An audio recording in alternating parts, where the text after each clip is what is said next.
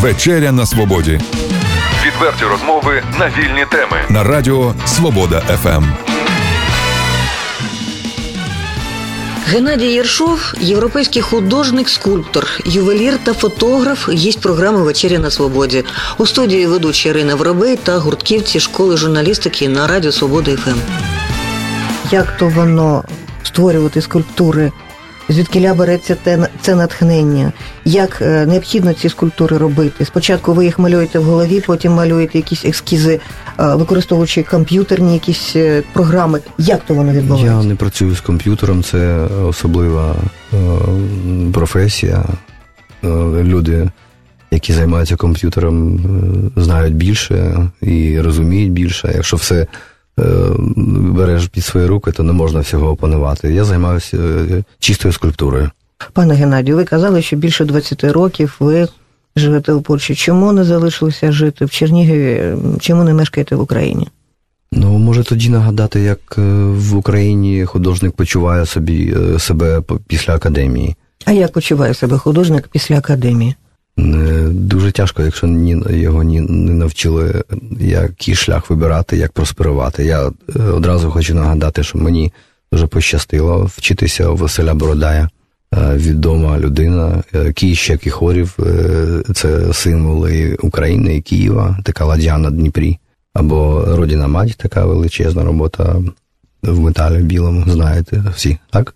В Києві там стоїть, так? Знаєте. Ця людина дуже тонкого складу. А у Львові у мене був теж е, цікавий професор. Коли я був молодий і займався скульптурою ще не на професійному рівні, е, мені дуже подобався один портретист український, е, найулюбленіший е, всіх. Там і італіянці, і французи, і родини, і не родини, але мені подобався саме Еммануел Миско. І я поступив до Львова і поступив саме до нього в групу. Так чудово склалося. Нас було п'ять е, е, студентів, такі маленькі групи на монументальній скульптурі. І коли я дізнався, що мій викладач, і ми належимо до групи миська, то для мене це було відкриття. І взагалі, коли, коли я поїхав до Львова, е, з е, малого міста Чернігова, я поїхав якби до Європи. Коли моя родина в Польщі дізналася, що я вчуся у Львові, тітка задзвонила, сказала, що ти вчишся у нас у себе. Бо ця польська поляки, поляки мої так сказали. То ми прийшли е, до, до, до чого? До того, що насправді у вас же є польське коріння, і тому ви живете і мешкаєте в Польщі, тому що це ваша друга батьківщина, а не тому, що вам не подобається Україна. Е, Мені подобається і Польща, і Україна, е, але я хочу залучити до нашої розмови наших молодих кореспондентів. Хай вони задають питання, бо вони будуть слухати мене 24 години, Години на добу. А ми будемо запрошувати вас іще знову. Микіто, ти хотів би займатися скульптурою? Е, ну, якби у мене до цього лежала душа, то ну так, хотів, але у мене лежить душа зовсім до іншого.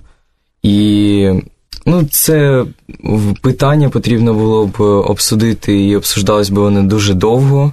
Ну, як так, я, я б хотів, мабуть, е, почати займатися скульптурами. Ну таки запитай, з чого треба починати займатися скульптурою? А, саме з чого? Ви спочатку уявляєте, потім зразу творите, чи може ще кудись на папір переносите, робите ескізи? Е, Я тобі таке питання одне задам. Е, Ти кажеш, що ти сталкер. Е, Два слова. Що таке сталкер, щоб люди розуміли? Сталкер це людина, яка досліджує Чорнобиль. Супер. Е, Щоб зрозуміти, що таке Чорнобиль, ти розумієш, що то є, так? Так. Е, Чорнобильський пам'ятник на Алеї Героїв. Е, Знаєш цю роботу? Для того, щоб сліпи- е, зліпити таку роботу, я не був сталкером, але я теж їздив до Чорнобиля. Розумієш, про що ходить? Пошукова робота. Там є символіка. Там є символіка, в ногах там є розбиті, розбита цегла, якісь осколки, може плам'я, е, якийсь вогонь, але це людина, яка тягнеться до неба. І в руках е, там кажуть е, різні, кажуть, кожну скульптуру люди обзивають якось якось. Е, В цій руці завжди була золота галонська, як то назвати по-українськи, віточка. Її крадуть нам кожного року. Але там було, що людина, яка все рівно йде до життя через цю трагедію, нам не розумієш там ззаді атоми і так далі. Але щоб зрозуміти, як зробити проєкт на Чорнобилі, я теж тоді можу собі назвати сталкером. Бо я теж ходив до Чорнобиля, там їздив, дивився, переживав цю трагедію, коли бачив по телевізору. Тоді і тоді твориться скульптура. Щоб стати скульптором або художником, або не треба мати якісь там. Якщо ти творча людина, то можеш себе направляти в різні в різні керунки. Пан Геннадій прийшов до нас своїм екскізом. У нього в голові, і не вже і вже не, не лише в голові, і на папері є ідеї нового монументу. От про це нам розкажіть, будь ласка, про нову скульптуру, яка можливо вже скоро з'явиться. Про Михайла Федора давайте поговоримо. Михайло Федор то не нова скульптура. Михайло Федор це моя дипломна праця в академії ага. мистецтв. Е, це нова тема для міста Чернігова. Е, бо в кінці кінців треба її реалізувати, і нас підтримав е, мер, який займається містом. Це чудово, і я шаную такі кроки, які ця молода людина робить. Бо видно навіть в інтернеті, що міняється місто. Парк Богдана Хмельницького преобразився. Може, мені десь там два фонтани можна їх переробити, щоб вони мали таку більш художню е, цінність, бо вони зараз виглядають е, штучно. Але парк е, почав жити, там стали ходити люди, там появилося світло, повернули Богдана Хмельницького так, як було заплановано ще Корнобєдом. І Кавалерідзе, відомим скульптором. Я пам'ятаю в розмовах з Корнобєдом, коли я шукав тему диплому, там мало бути чотири скульптури по кутах козацьких соратників Богдана Хмельницького. Але появилися фондани. Ну то нічого, то інша справа. Міняється все міняється на краще. А де б ви планували встановити цю скульптуру Михайла Федора? Михайла Федора, Михайло Федора на березі річ е, Стріжень. Ну, біля, біля храму. Такого жовтого, знаєте, і такої самої назви Михайла Федора. У 95-му році була дипломна праця, потім цю працю представила академія в мерію. Е, ну, в мене є таке велике листування. І е, Академія е, мистецтв е, дала рекомендацію за гарний диплом, щоб реалізувати цю скульптуру в місті Чернігова. Бо так, така можливість ну, в нашій професії є така можливість. Пане Геннадію, от ви вважаєте себе в першу чергу поляком чи українцем? Я себе вважаю скульптором. Так, інше запитання. От е, перебуваючи постійно більше, ну майже 20 років в Польщі, коли ви приїжджаєте в Чернігів, ви от інколи, коли приїжджають до нас гості, вони кажуть, Чернігів європейсь, європейське місто. Або Чернігів у нас зараз дуже е, багато говорять про те, що Чернігів місто легенд. Чернігів, от на вашу думку, європейське місто? Для За мене інфраструктурою. Чернігів, для мене Чернігів це місто, яке має коріння з давньої Русі, там з Київської Русі. А чи воно європейське, чи воно не європейське, чи це хай люди оцінюють е, туристи, які сюди приїжджають. Не можна не можна назвати, е, сам себе назовеш, е, так воно і попливе. Тут не буває з Черніговом такого. Що вам подобається, от коли ви приїжджаєте в Чернігів? От ви добре, от можете заплющити очі і одразу уявити Чернігів. Що уявляєте? Якщо я е, хочу приїхати в Чернігів, і і не можу. А, Наприклад, буває так, що не, не завжди можна приїхати. Ясно, що я е, пригадую собі баню, десну і вал. Це для мене Чернігів. Мені почулося, е, перше, що ви сказали, баню? Баню. Тобто ви дуже любите ходити до бані? Питання теж до бані. По польську то бжмяло вже питання е, питання задаєте, трохи боїтесь цього. Я люблю баню, як кожна е, давньоруська людина. В Польщі нема бані, в Польщі є сауна, дуже все культурно і красиво. А я люблю баню, я люблю річку. Я люблю, щоб е, щоб мітлася була, щоб в прориб скакнути, щоб в снігу повалятися. Пане Геннадію, ви е, розповідали нам перед записом, що у вас існує плідне спілкування з молоддю польською. Розкажіть нам, яка вона молодь, які ці хлопці та дівчата, яким 14-15 років. От у нас у студії сидять такі самі школярі, однак з чернігівських українських шкіл. От, е, От ви зараз бачите, дивитесь на них. Бачите їх очі. Польські діти, польська молодь, яка вона? Вони відрізняються між собою? Ну, може, не не так питання, не плідне спілкування з молоддю, бо я тільки рік викладав в художньому училищі, а плідне спілкування з відомими людьми в Польщі, відомими акторами, відомими художниками, людьми, людьми культури, науки, політики і так далі. Це освічений пласт е, дуже цікавих, цікавих людей. Такі самі люди є і в Чернігові. Тільки треба поєднати це все. Моє запитання було, е, чи відрізняються між собою е, польська молодь та е, українська. А про відомих людей, які, з якими ви знайомі в Польщі, ми ж згодом поговоримо. Я нагадав про відомих людей, що таку молодь, яка сьогодні представлена на радіо, треба показати в Польщі, показати в університеті, показати там, де я можу, там, де можу запросити. Є велика українська громада Гданську. Е, можна зробити е, такий акт і поїхати в гості. Е, наша перша така акція була раніше фотомайдан дороговдовольності, коли ми познайомили художників, фотохудожників між собою. Зараз є такі, така можливість продовжити цю тему, і молодь, яка тут є цікава, кореспонденти, можуть познайомити з молодими кореспондентами в Гданську. Молодь відрізняється чим? Практично що нічим. Якщо молодь хоче щось робити, і молодь, яка вміє працювати, молодь, яка е, е, себе шанує, гарно вбирається, миє руки, е, голить бороду, завиває косички, вона буде вона буде е, і в житті така сама. Е, подивитися на цих молодих людей, які передо мною сидять, це мудрі люди, які собі дадуть раду в житті. Якщо Україна не дасть їм таку можливість, такі люди поїдуть з цього Чернігова. Я хотів би, щоб е, е, влада розуміла, що таких людей треба шанувати, давати їм стипендії, висилати їх з Чернігова до Європи, до Канади, до Америки, до Африки, всюди.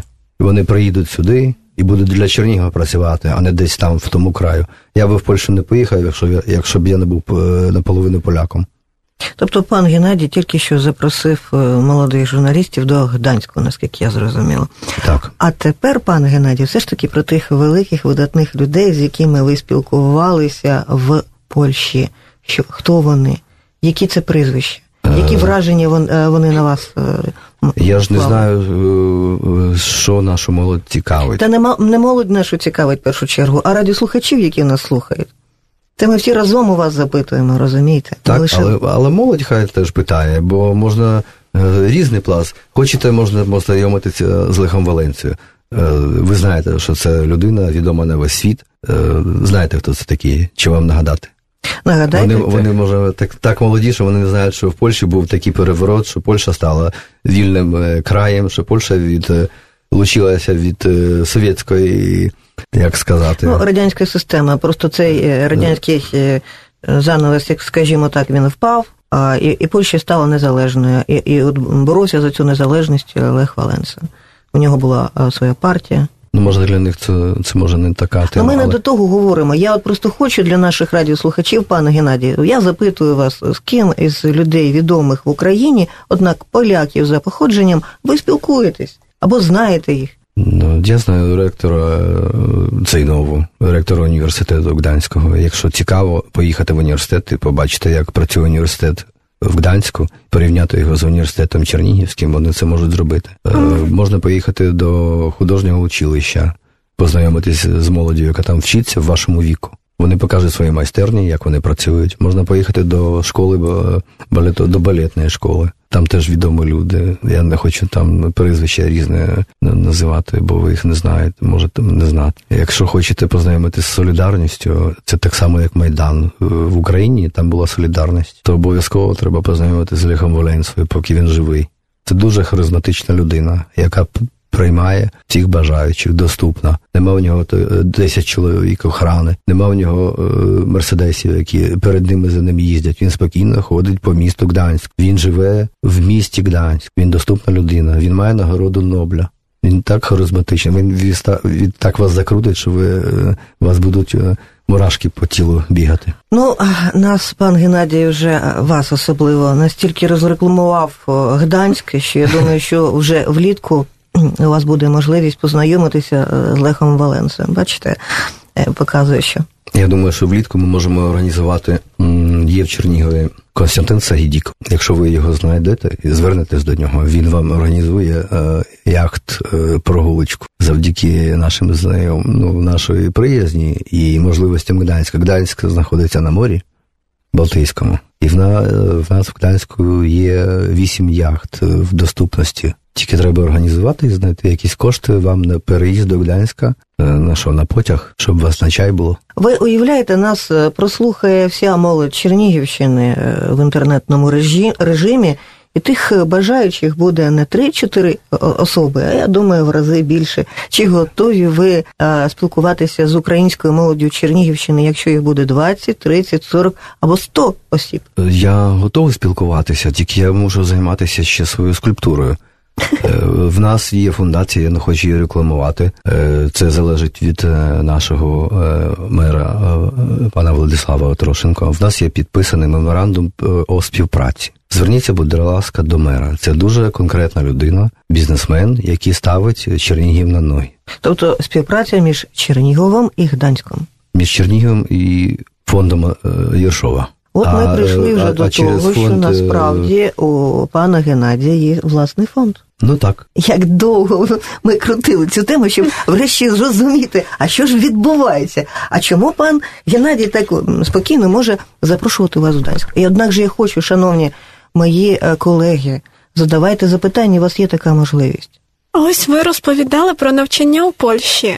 А чим відрізняється навчання у Польщі, наприклад, у університетах, е, ніж в українських університетах? Я думаю, що це питання ліпше ставити до науковців, які практикують е, педагогіку. Е, мені тяжко сказати. Я я давно не викладаю. Я е, не маю часу викладати зараз. А пане Геннадію, То... можливо, ви не викладаєте, однак у вас навчаються ваші молоді юні діти.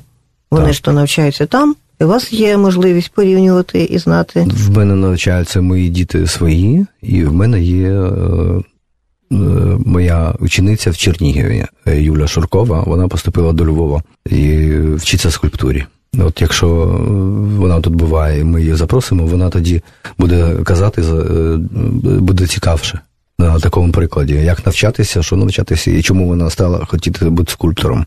Вона хотіла піти на художнє скло коли вона почала почала займатися у мене в майстерні, е, то з часом я нічого їй не казав, але за півроку вона поміняла скло на скульптуру. Уявіть собі. А от все ж таки, пане Геннадію, от коли людина пише картину, аби планує а, новий роман епістолярний, відбувається якісь муки творчість. Вона може не їсти, не спати, їй може щось снитися там. Як відбуваються от ваші образи у скульптурі? Тож можна все, що завгодно написати, які там муки, бери, твори. А щодня ви працюєте? От, ну... от який режим дня у вас? От ви встали зраночку і одразу пішли до глини? Та перестаньте. Ні? От як то все? У вас є своя майстерня. Я хочу зрозуміти, як то відбувається. Ну, я своя майстерня під наші. боком встав, е, ну, кави е, покорив. Зараз, на жаль, я курю. Так 12 років не курив. Не курив і займався здоров'ям, і, і, і баня, і е, в такому віці, як наші тут молоді люди, я займався дзюдо за 8 років. У мене у Палкіна був такий відомий тренер Чернігівський. Мій батько займався вольною боротьбою у Фіргера. Це ж те, теж відома людина в світі спорту. І, наприклад, е, якщо ти не зря, е, мій Філіп, е, син старший, теж займається спортом. Якщо ти упорядкована людина, то все виходить в, в кожній професії. Я теж теж в вашому віці я займався бас-гітарою, три роки грав на бас-гітарі. От викручується пан. Ви чуєте, Геннадій? Я запитую, Це як польські він... діла. От як як він працює, а він починає розповідати про вас. Запитання, а він до вас. А чи є у вас муза? Муза. Ну, маєте на увазі кохання, мабуть, так? Муза, котра вам дає натхнення на те, Муза що ви завжди творили. має бути. Без музи так тяжко ж працювати. Ну ось, а що саме ваша муза? Хто можливо? Тобто, що вас надихає? Чи хто? Ну, це теж питання таке, такі, що ми сьогодні не поговоримо про це. То... Ну, особисте питання, так? так тобто то, ви так. свої таємниці вам, не від... Вам то ваші 14 років ви не зрозумієте, якщо я буду відповідати на такі питання. Муза обов'язково має бути. Нема музи, нема нема праці. От... Муза бути Е, може бути пікова, а може бути червова. Однак же муза може бути жива тут, а може не жива. Це може бути знову ж таки архітектура, чи скульптура, чи якась картина. Я от про що? Можливо, про то Ангеліна запитувала. Можливо, Ангеліна про то запитувала, але наша е, так. наша ведуча вона так поставила питання, що я про неживих муз не думаю. Я тільки з живими музами працюю. Я, Я взагалі-то не про покійників у вас запитувала. Я вас запитувала про твори, архітектурні споруди, можливо, про можливо картини, які надихають на творчість. Ви можливо... мене заплутали. Я не хочу про архітектуру, бо тут сьогодні немає архітектора в нашої студії. Можливо, це музика. Можливо, і музика. Ми ще третьому автору тут хотіли дати слово. Я знаю, що він займається трохи деревом трохи е, може використовувати працьовні в школі. Коли ви почали займатися деревом? Деревом в такому самому віці, як ти. Який від вид е, роботи з деревом вам більш сподобався спочатку? Ну от е, ти кажеш, що дуже цікаво на токарному е, станку працювати, так? Ти ж бачиш, як стружка від'їжджає від цього необробленого дерева, так? Це чудово. Зараз ролики показують, заліпуха називається, так? Ти ж заліпаєш від цього дерева. І ти знаєш, як воно відбувається, дерево пахне, правда? Mm-hmm. І ти руками ти чуєш і наблюдаєш, правда? Ти ж можеш такий ролик зробити? Що в тебе? Е, чому? Тебе нема е, телефону? Є. А ти можеш, коли ти робиш дерево, поставити телефон тут на гачику? Можна, в принципі. Ти зробиш це для мене? Думаю, так. Да. Супер. Покажи людям, як заліпати від серця. Бо вони це роблять професійно і е, своїм фірмам роблять рекламу. А ти покажи від серця, а я покажу, куди це ролик дати, якщо ви хочете з молоддю в Гданську познайомитись. Дякую, зрозуміло. Це, бачите, був майстер-клас від відомого скульптора. У мене запитання є ще. До а давайте, давайте навпаки. Я би хотів, щоб ви з е, Володимиром Олексеєнко, я е, е, звертаюся до нашого сталкера. Це наш психолог і відомий знавець цього того, що відбувається в Чорнобилі. Це для того, для тих, хто не знає, хто такий Володимир Олексієнко, так? Так, підніміть, будь ласка, тему з цією віточкою, і ви в майстерні зробите віточку своїми руками. Мені е, мені е, дуже приємно, якщо ви зробите в моїй майстерні цю віточку, а Олексієнко зробить, щоб та віточка більш не пропадала. Там треба поставити освітлення. Добре, обов'язково підніму цю тему. Яких скульптур в Чернігові не вистачає? От mm. про яких особистостей ми забули, от на вашу думку. А які е, віка ви берете? Всі. Е, сучасні е, Я чи... починаючи від історії створення нашого міста. Тут у нас згадують і про Мстислава, і про святого про святителя Феодосія. Я ось про що. Тобто, а на вашу думку, про кого б можна було ну, нагадати? Я думаю, що правильно згадують. Люди згадують то, що приймати це, але в мене це є все в аспірантурі розробка. І Феодосій, святитель, Лазар Баранович, і Мстислав. Я працював з Володимиром Петровичем Коваленко. Він був науковий консультант, е, коли я е, писав цю книгу. І відомо, що я тоді був молодий, і може чогось там не розумів і не знав.